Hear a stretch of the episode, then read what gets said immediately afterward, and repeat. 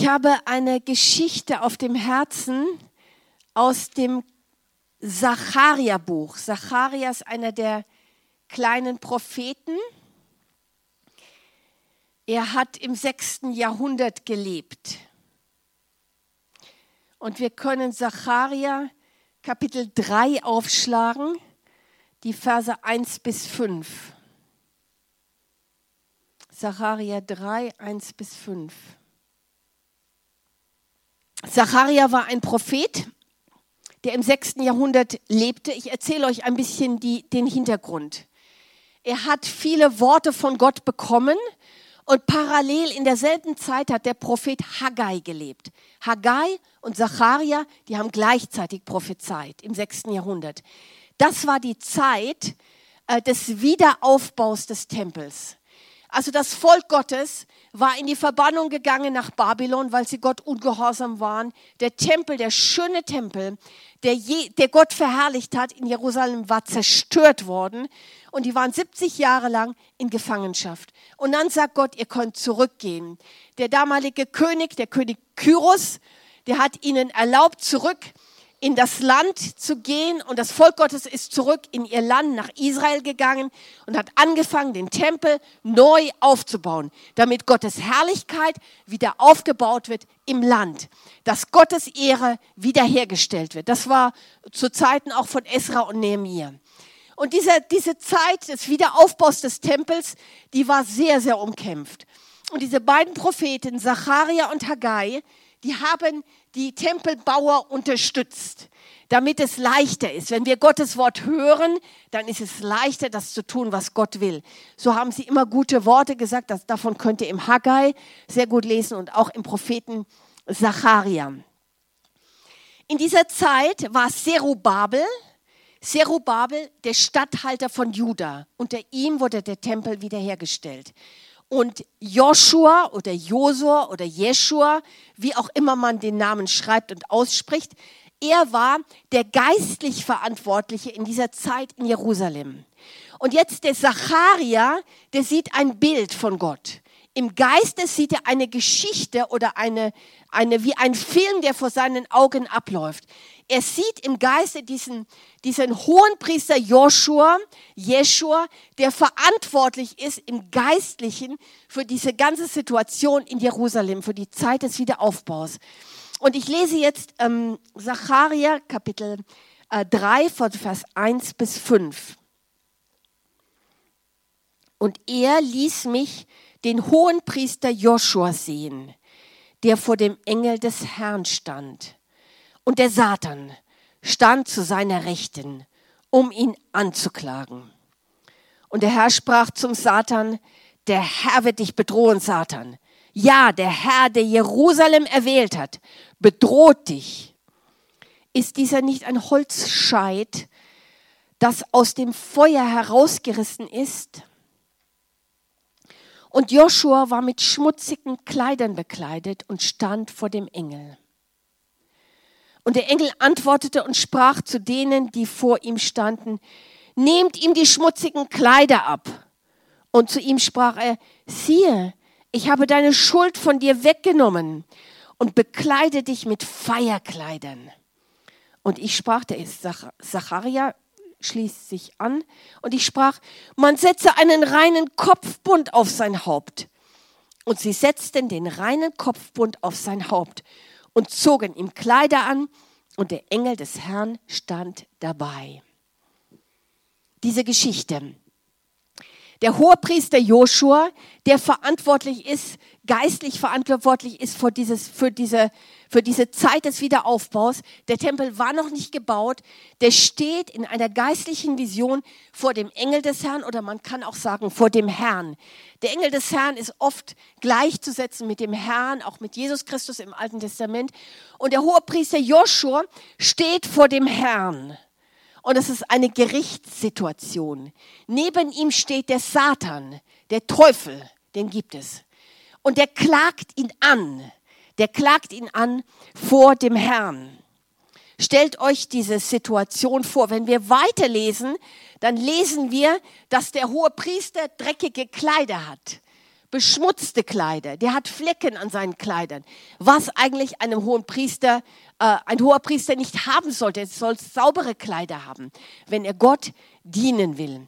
Und der Satan, der steht da und klagt ihn an, den Priester vor Gott. Das ist eine Eigenschaft, die der Teufel hat. Der Name Satan wird übersetzt als Widersacher, einer, der Widerspruch hat, einer, der dagegen ist, einer, der immer, immer was, was anzumerken hat. Und seine Arbeit ist, ein Ankläger zu sein, zu anzuklagen vor Gott, was die Christen alles falsch gemacht haben. Und oft genug klagt er uns auch gegenseitig voreinander an. Lass uns mal zusammen äh, lesen Offenbarung, Kapitel 12, Vers 10. Da steht das sehr genau. Hier steht, ich hörte eine laute Stimme im Himmel sagen, nun ist das Heil und die Kraft und das Reich unseres Gottes und die Macht seines Christus gekommen. Denn hinabgeworfen ist der Verkläger unserer Brüder, der sie Tag und Nacht vor unserem Gott verklagt. Also der Satan, der Teufel, der verklagt, äh, der verklagt die Christen vor Gott, aber auch voreinander. Und hier ist er in seiner professionellen Tätigkeit. Ich weiß nicht, ob er die Geschichte kennt von den zwei Frauen, die waren beide Christinnen, die treffen sich morgens und die eine sagt zur anderen, und wie hast du geschlafen? Sagt, ich habe gut geschlafen. Und du? Oh, nee, ich habe überhaupt nicht geschlafen. Ja, was hast du gemacht in der Nacht? Ich habe die ganze Nacht eine Predigt gehört. Hi, was hast du denn so lange gehört? Wir hatten gepredigt. Der Satan hat gepredigt. Der Satan hat gepredigt? Über was hat er denn gepredigt? Ja, der hat die Geschwister verklagt. Einen nach dem anderen hat an jedem was auszusetzen gehabt. Die ganze Gemeinde und die Gemeindeleitung, den Pastor, alle Christen überhaupt. Und er hat so überzeugend gepredigt. Das war richtig effektiv. Also die ganze Nacht habe ich das angehört. Kennt ihr sowas? So eine Nachtpredigt? die sollte man lieber mal ausschalten. Die sollte man nicht sich anhören. Die ganze Nacht. Ne? Das geht so oft in unserem Kopf. Ne? Weißt du, was der gemacht hat? Und der? Und weißt du, wie der früher war? Und hast du gehört von dem und die beiden sowieso und überhaupt? Und hast du gesehen und hast du gehört und hast du gemerkt? Und dann geht das, die ganze Gemeinde wird durchgezogen. Das ist nicht von Gott wenn Geschwister, wenn Brüder und Schwestern angeklagt werden, das ist nicht von Gott, das ist teuflisch, das ist satanisch. Der Satan klagt die Geschwister an, der Satan klagt die Christen an. Jesus ist derjenige, der freispricht. Jesus ist derjenige, der vergibt. Jesus ist nicht der Ankläger. Jesus ist der, der zwar alle Sünde weiß, aber der Sünde vergibt. Aber der Satan, der klagt an. Und manchmal klagt er auch uns bei uns selber an. Ja, weißt du, das hast du so gemacht. Und nun musst du dein ganzes Leben büßen. Ja, weißt du, was du da gemacht hast, das kannst du ja überhaupt niemandem sagen. Das ist ja so peinlich. Das wird dich dein ganzes Leben, dein ganzes Leben be begleiten ja, Gott, der mag ja schon vergeben haben, aber du bist trotzdem noch schuldig. Und wenn Gott vergeben hat, dann schuldigen wir uns immer noch selber an und be beschuldigen uns selbst. Ja, ihr Lieben, wenn Jesus unsere Schuld vergibt, dann sollten wir doch uns auch selber vergeben und die Schuld nicht mehr halten. Wir sind doch nicht größer als Gott. Lass uns mal schauen in ähm, Römer in Römer Kapitel 8, Vers 33. Hier steht, wer wird gegen Gottes Auserwählte, das bist du und ich, Anklage erheben? Der Teufel versucht es immer. Gott ist es, der rechtfertigt.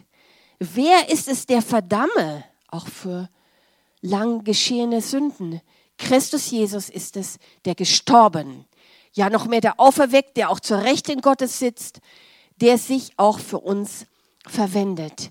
Niemand kann verdammen, wenn Jesus Christus uns freispricht.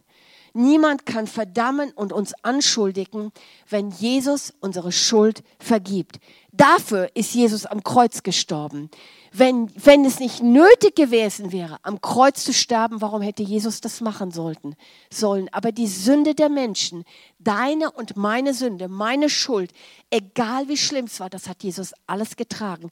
Sein Blut wurde vergossen zur Vergebung deiner Sünde. Und das ist alle Sünde der, deines Lebens, die Sünde, die lange her ist, die Sünde, die noch nicht lange her ist.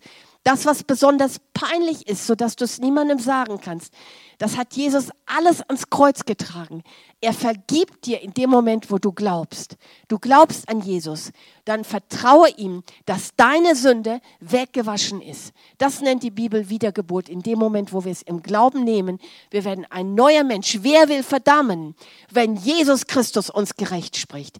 Glaube an Jesus. Deine Sünde ist, ver, ver, ist vergeben.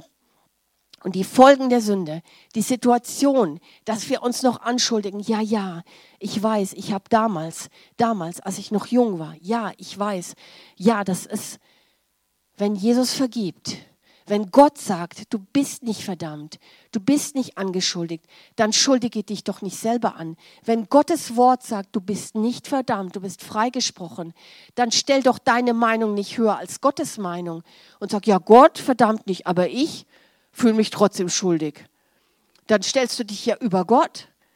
Gib einfach diese Schuldgefühle an Gott ab. Gott hat dir vergeben. Du hast, du hast Reinheit. Aber auch in Bezug aufeinander. Wir dürfen nicht äh, die, das Spiel Satans treiben und einander anklagen. Wenn Gott unseren Bruder und unsere Schwester äh, freispricht und vergeben hat, dann dürfen wir das nicht besser wissen als Gott. Vergeben ist vergeben. Ja, wir vergessen vielleicht die Sünde nicht. Das ist einfach so. Aber vergeben, das heißt reingewaschen, das heißt, als ob derjenige nie gesündigt hätte. Glaube das und nimm das an und vertraue Gott und glaube nicht dem, was Satan tut. Satan ist ein Spalter. Satan ist ein Durcheinanderbringer der, äh, dem seine professionelle Arbeit seit Jahrhunderten und Jahrtausenden ist anzuklagen und zu trennen und zu spalten und auseinanderzubringen. Und da, wo, wo Spaltung und Uneinigkeit geschieht, das ist ein Werk des Teufels. Jesus Christus will, dass wir eins sind, dass wir einander annehmen, dass wir einander lieben, dass wir in dem anderen sehen, der hat genauso Vergebung, wie ich Vergebung habe. Und ich habe genauso Vergebung, wie er Vergebung hat. Durch das Blut Jesu Christi sind wir eins in der Gemeinde. In der Gemeinde Jesu, egal ob wir jetzt hier im Raum sind oder ob wir das irgendwann vor dem Bildschirm anschauen, wir sind eins durch die Vergebung und wir nehmen keine Anschuldigung entgegen. Und so war das mit diesem Hohenpriester Josua. Der Satan hat ihn angeklagt, aber der Herr sprach, der Herr wird dich bedrohen oder der Herr schelte dich, Satan. Der Herr schelte dich, Satan. Und damit hatte der Satan keine Macht. Gott ist größer als der Satan. Der Satan hatte mehr Macht und mehr Kraft als ein Mensch. Der Satan ist stärker als ein Mensch. Warum? Weil der Satan ist ein geistliches Wesen und wir sind aus Fleisch und Blut. Und der Satan hat mehr Macht. Aber in dem Moment, wo du und ich, wo wir mit Gott sind, Gott ist stärker als der Satan. Der Satan ist nur ein Geschöpf von Gott. In dem Moment sind wir stärker. Der Herr schelte dich, Satan. Wir dürfen dem Satan gebieten. Wir dürfen diesen dummen Gedanken, die anschuldigen, wir dürfen sagen, jetzt ist Schluss mit diesen Gedanken. Ich schalte diese Predigt aus. Ich glaube das nicht. Ich will das nicht mehr zuhören. Wir, wir haben dazu die Möglichkeit. Und der Herr schelte dich. Satan, der Herr schelte dich. Ja, der Herr, der Jerusalem erwählt hat, bedroht dich. Ist dieser, der Joshua, nicht ein Holzscheit, das aus dem Feuer herausgerissen ist? Dieser Hohepriester Joshua, Gott vergleicht ihm mit einem Stück Holz, was im Feuer ist und was vielleicht schon angekokelt ist oder was vielleicht anfängt zu glühen oder was vielleicht gerade anfängt Feuer zu fangen. Und es ist nur eine Frage der Zeit, bis es kaputt ist und verbrannt ist und weg ist. Aber dann kommt eine Hand und reißt diesen Holzscheit aus dem Feuer heraus. Der Hohepriester Joshua, eigentlich war Verurteilung, Verdammung, Ende, Hoffnungslosigkeit, das war für ihn. Aber die Hand des Herrn hat ihn aus dem Feuer herausgerissen und hat ihn frei gemacht. Ist es nicht bei uns auch so? Wir hätten keine Hoffnung mehr gehabt. Wir, wie oft waren wir in Situationen, wo die Angst uns überrollt hat, wo wir Furcht hatten, wo Krankheit uns bedrückt hat, wo keine Zukunft zu sehen war, wo die Schuld uns bedrückt hat, wie ein Holzscheit, der im Feuer schon gleich anfängt zu kokeln. Und dann kam die Hand des Herrn und er hat uns herausgezogen und er hat uns gerettet. Halleluja. Halleluja. Dieser ist ein Holzscheit aus dem Feuer herausgezogen. Und dann lesen wir weiter, Vers 3. Und Joshua war mit schmutzigen Kleidern bekleidet und stand vor dem Engel des Herrn. Oh, das kann ich mir so bildlich vorstellen. Der hatte Flecken auf seinen Kleidern und stand vor dem Engel des Herrn. Habt ihr schon mal, wart ihr schon mal so vornehm zum Essen eingeladen und habt dann gegessen und auf einmal fiel dann was auf die Hose oder hier aufs T-Shirt.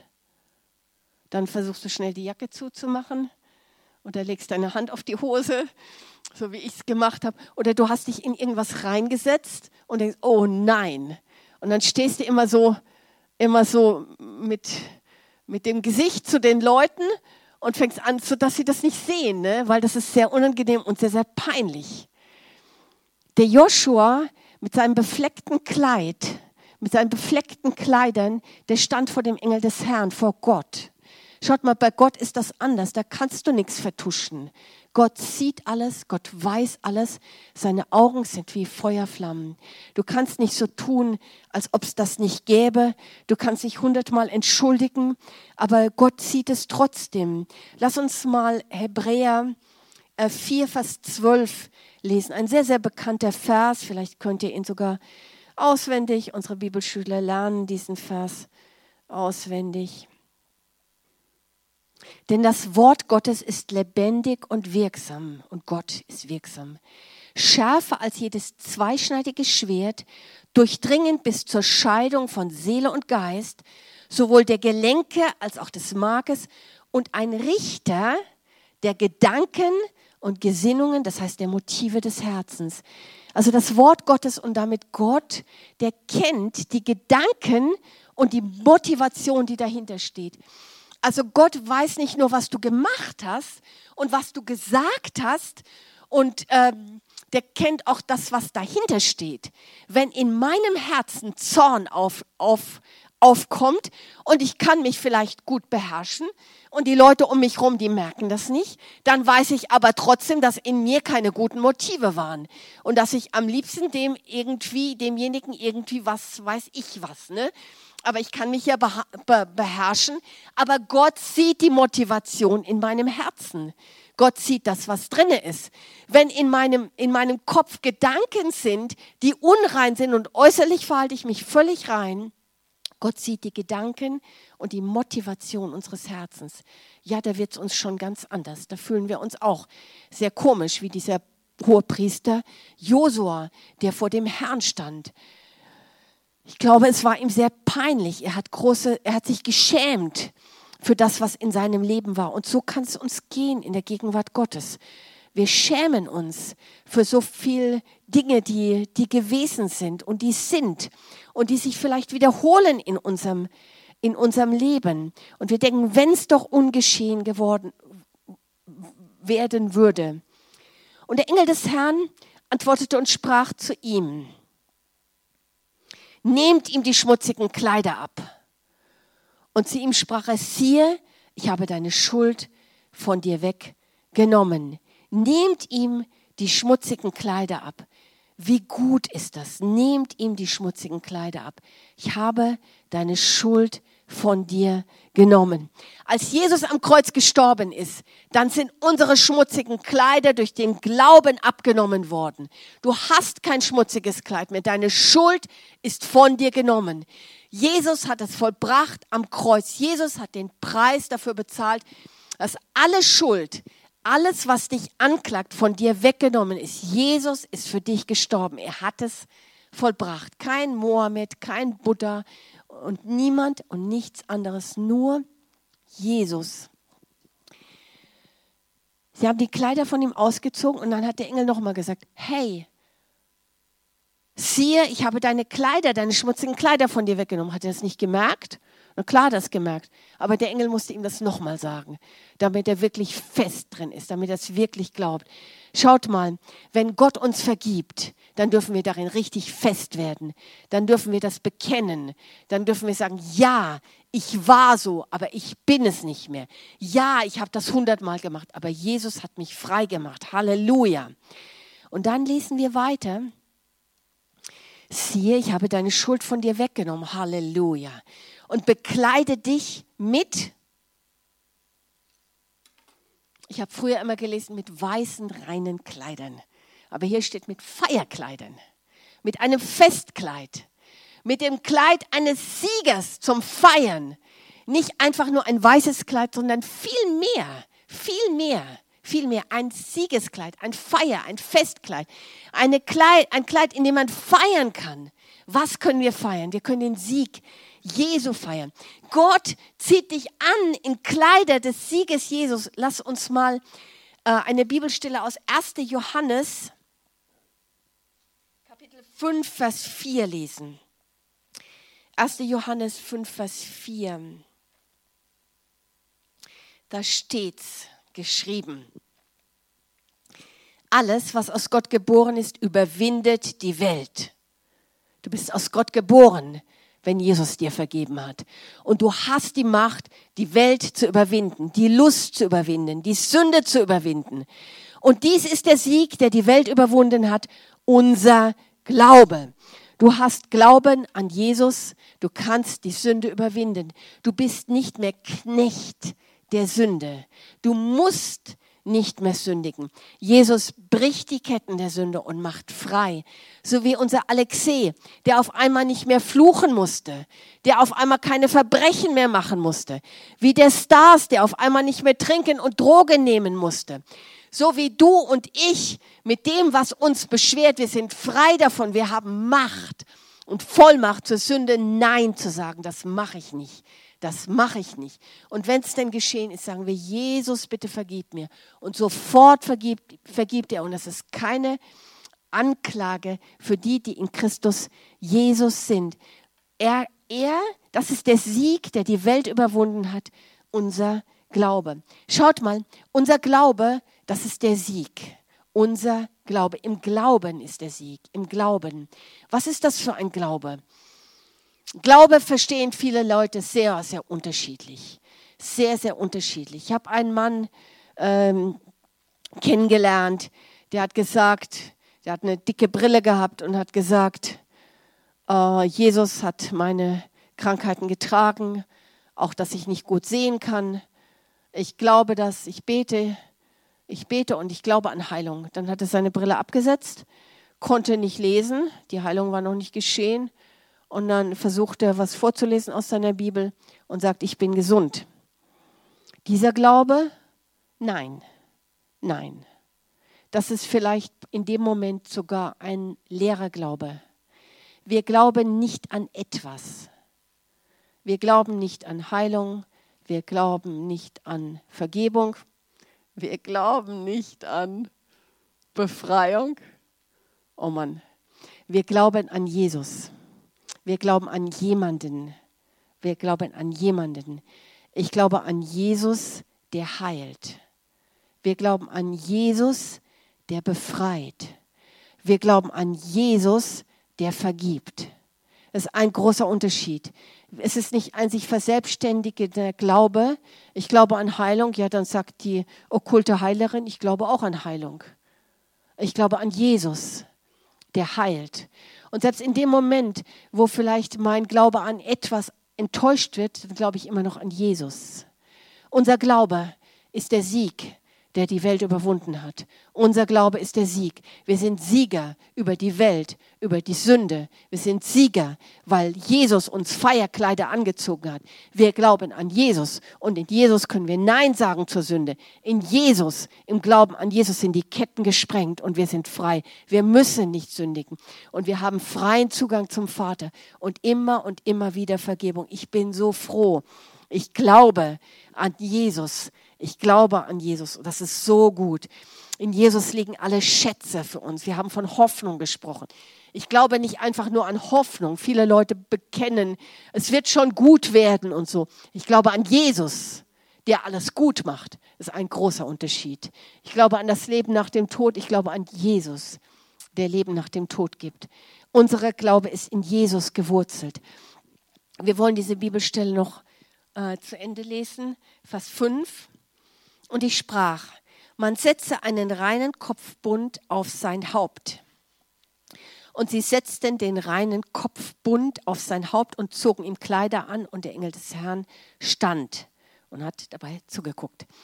Ein reiner Kopfbund ist nun auf das Haupt dieses Hohenpriesters Josua gesetzt worden. Das war so eine Art Turban.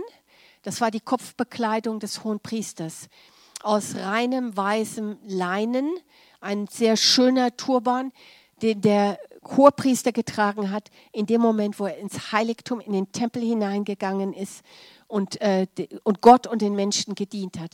Dann hat der Hohepriester seine Kleider angehabt, seine spezielle Kleidung und ein Kopfbund. Auf diesem, ähm, auf diesem Kopfbund war vorne ein Schild befestigt, das auf der Stirn war. In manchen Bibeln heißt das das goldene Stirnblatt. Es war einfach so ein, äh, ein Stückchen goldenes, rein goldenes Metall auf der Stirn des hohen Priesters, was da befestigt war mit, äh, mit Schnüren an den, an den Kopfbund. Und darauf stand heilig dem Herrn.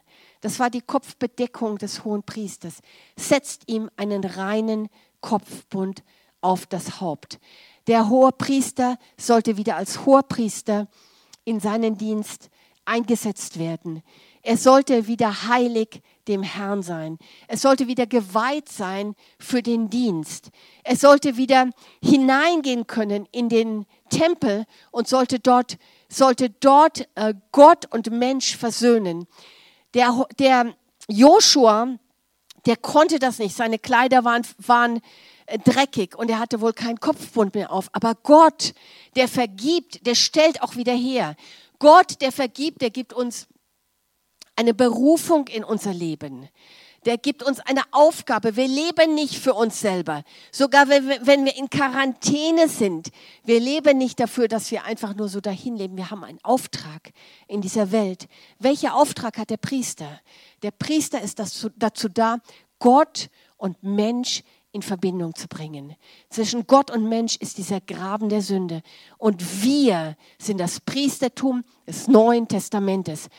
Das steht in 1. Petrus 2, Vers 9. Wir sind königliche Priester. 1. Petrus 2, Vers 9. Wir sind ein königliches Priestertum.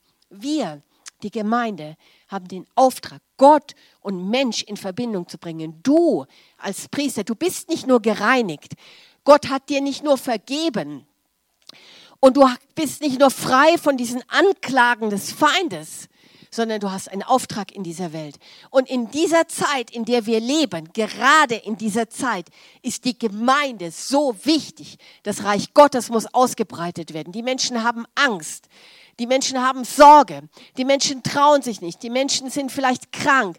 Und wir haben die Kraft Jesu. Wir dürfen Hoffnung bringen von Jesus, an den wir glauben. Wir können sagen, ich mache das so und so. Wir können sagen, ja, aber ich fürchte mich nicht, weil ich habe Leben. Wir können sagen, ich kann für dich beten. Das ist die Aufgabe eines Priesters. Wenn jemand sagt, dass es ihm schlecht geht, können wir sagen, ich kann für dich beten. Wir sind beauftragt, Gott und Mensch in Beziehung zu bringen. Das ist deine Aufgabe. Ich bitte dich, dass du nicht einfach nur so dahin lebst, dass du nicht einfach nur arbeitest und isst und schläfst, sondern dass du Jesus dienst. Und hier ist noch eine ganz interessante Sache. Dieser Hohepriester Josua, Joshua, Josua, der hat praktisch eine Priesterkleidung bekommen, damit er in den Tempel hineingehen kann. Das hat der Zacharia gesehen im, im Bild. Aber der Tempel, ihr Lieben, der war ja noch gar nicht fertig gebaut. Gott hat ihm im Voraus gesagt, ich rufe dich, ich stelle dich wieder her. Ich habe einen Auftrag für dich. Dieser Auftrag ist für morgen. Der Tempel wird garantiert gebaut. Ich habe einen Auftrag für dich. Gott hat einen Auftrag für dich. Lebe nicht einfach so. Schlag nicht einfach die Zeit deines Lebens tot, sondern diene Gott. Bitte ihn, dass er dich gebrauchen kann. Bitte ihn, dass er deinen Mund füllt mit einem Zeugnis. So wie jetzt. Ich war im Park, ich habe es gar nicht erwartet. Und da kam diese, diese junge Frau daher und siehe da, wir haben gut miteinander reden können. Bitte Gott, dass er dich gebraucht. Er kann dich gebrauchen. Das ist nicht nur für unsere Schüler, die im Praktikum waren, die für jemanden gebetet, hab, gebetet haben. Das ist auch für dich. Und wenn du zu Hause sitzt, es gibt Internet, du kannst anrufen, du kannst am Telefon beten. Sei einer, der das Reich Gottes ausbreitet. Der Tempel, das Reich Gottes wird gebaut in unserer Zeit. Es ist noch nicht fertig gebaut. Es gibt viel zu tun, es wird ausgebreitet. Wir leben in einer guten Zeit. Ihr Lieben, wir leben in einer guten Zeit. Wir dürfen das Reich Gottes ausbreiten. Dazu sind wir hier. Dazu war unsere Schule da. Deshalb habe ich dafür gekämpft, dass wir die Schule nicht zumachen. Deshalb habe ich gebetet und Gott gesucht. Deshalb habe ich von Gott Verheißungen bekommen. Aber wir sind genauso dazu da, das Reich Gottes auszubreiten. Wen gibt Gott dir? Welchen Menschen kannst du mit Gott versöhnen? Natürlich, der hohe Priester hat ein Opfer zu Gott gebracht. Das Opfer ist schon gebracht, schon gebracht worden. Jesus ist das Opfer. Du kannst nur noch hinweisen auf Jesus. Bitte lebe nicht einfach nur in den Tag, sondern diene Gott und frage ihn, was ist die Berufung? Vielleicht gibt er dir eine Berufung für später. Vielleicht gibt er dir einen Ruf, ihm zu dienen, dass du in irgendeiner Weise noch mehr im Dienst, was du jetzt noch nicht verwirklichen kannst. Höre auf das, was Gott dir sagt. Höre auf das, was Gott dir sagt. Halleluja. Amen. Lass uns zusammen beten. Wenn du möchtest, kannst du aufstehen. Wenn du nicht möchtest, kannst du auch sitzen bleiben. Mach einfach dein Herz vor Gott auf. Das, was er zu dir heute gesprochen hat, gib ihm darauf eine Antwort. Geist Gottes, ich danke dir, dass du so vieles heute gesagt hast. Und ich bitte dich, dass du in diesem Moment das total verfestigst das, was du dem Einzelnen gesagt hast. Vielleicht für verschiedene Leute verschiedenes, aber ich bitte dich, dass du das ganz tief ins Herz hineingräbst. Ich bitte dich, dass heute Berufungen festgemacht werden und dass ähm, alles, was lähmt, dir zu, dien, dir zu dienen, dass sich das in Luft auflöst, in Jesu Namen. Und dass deine Kinder dir dienen. Ich danke dir, dass du Berufung festmachst und da, wo du rufst, gibst du auch die Möglichkeit dazu. Jesus, da, wo wir auf den Widersacher gehört haben und Anklage gegen Geschwister aufgenommen haben, das bringen wir jetzt ans Kreuz und geben das ab. Wir geben alles ab, Herr. Und da, wo wir Anklage gegen uns selber aufgenommen haben, und uns selbst beschuldigt haben, wo du vergeben hast. Wir bringen das jetzt an dein Kreuz. Gott ist es, der gerecht spricht. Wer will verdammen? Jesus, wir wollen dir sagen, dass wir an dich glauben. Wenn vielleicht jemand hier ist, der vom Glauben enttäuscht ist, weil er nicht das bekommen hat, was er wollte und erwartet hat, dann lass ihn zurückkehren zu den Wurzeln, zum Glauben an dich, Jesus, zum Glauben an Gott, den Vater. Ich danke dir, Jesus, dass in dir alle Schätze, alle Schätze verborgen sind. Wir glauben an dich, Jesus. Wir bekennen das vor der sichtbaren und unsichtbaren Welt. Wir glauben auch an Heilung. Wir glauben auch an Heilung von Corona. Wir glauben an übernatürliche Heilung.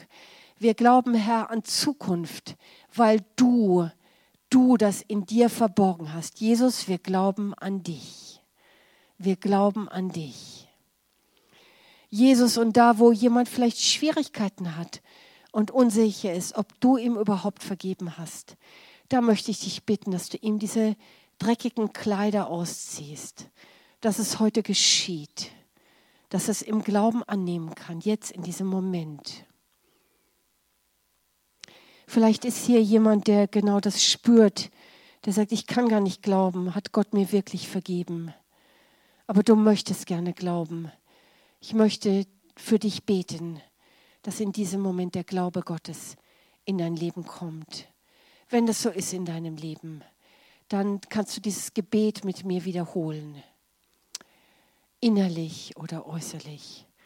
Lieber Jesus, ich glaube an dich, so wie ich kann. Ich weiß, dass du für mich am Kreuz gestorben bist, für meine Sünde und für meine Schuld.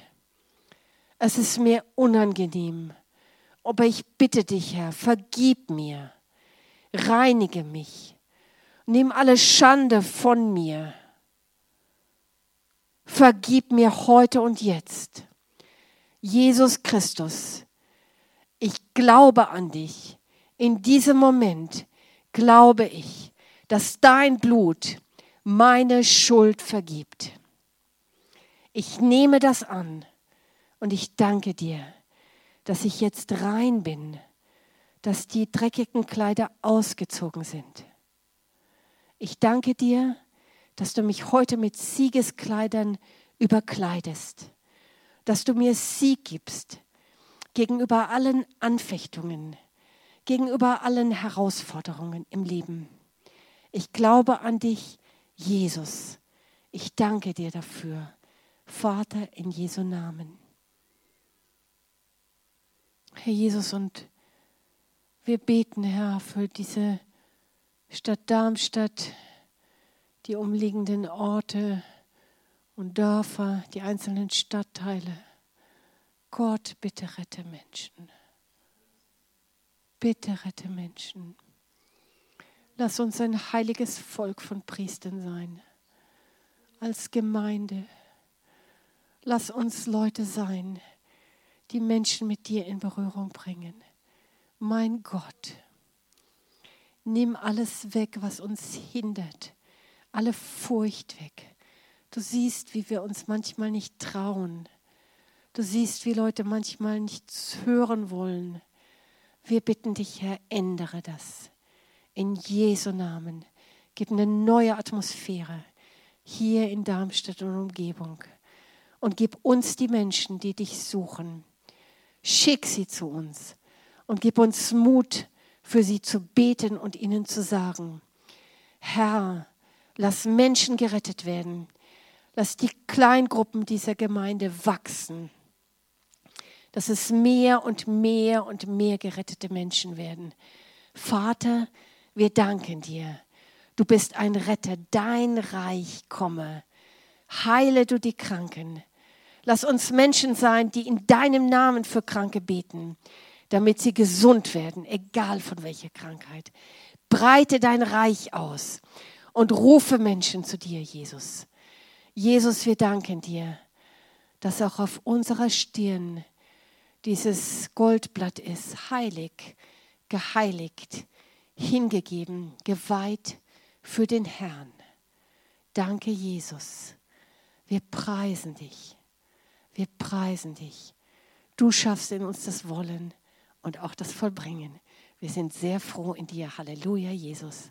Amen.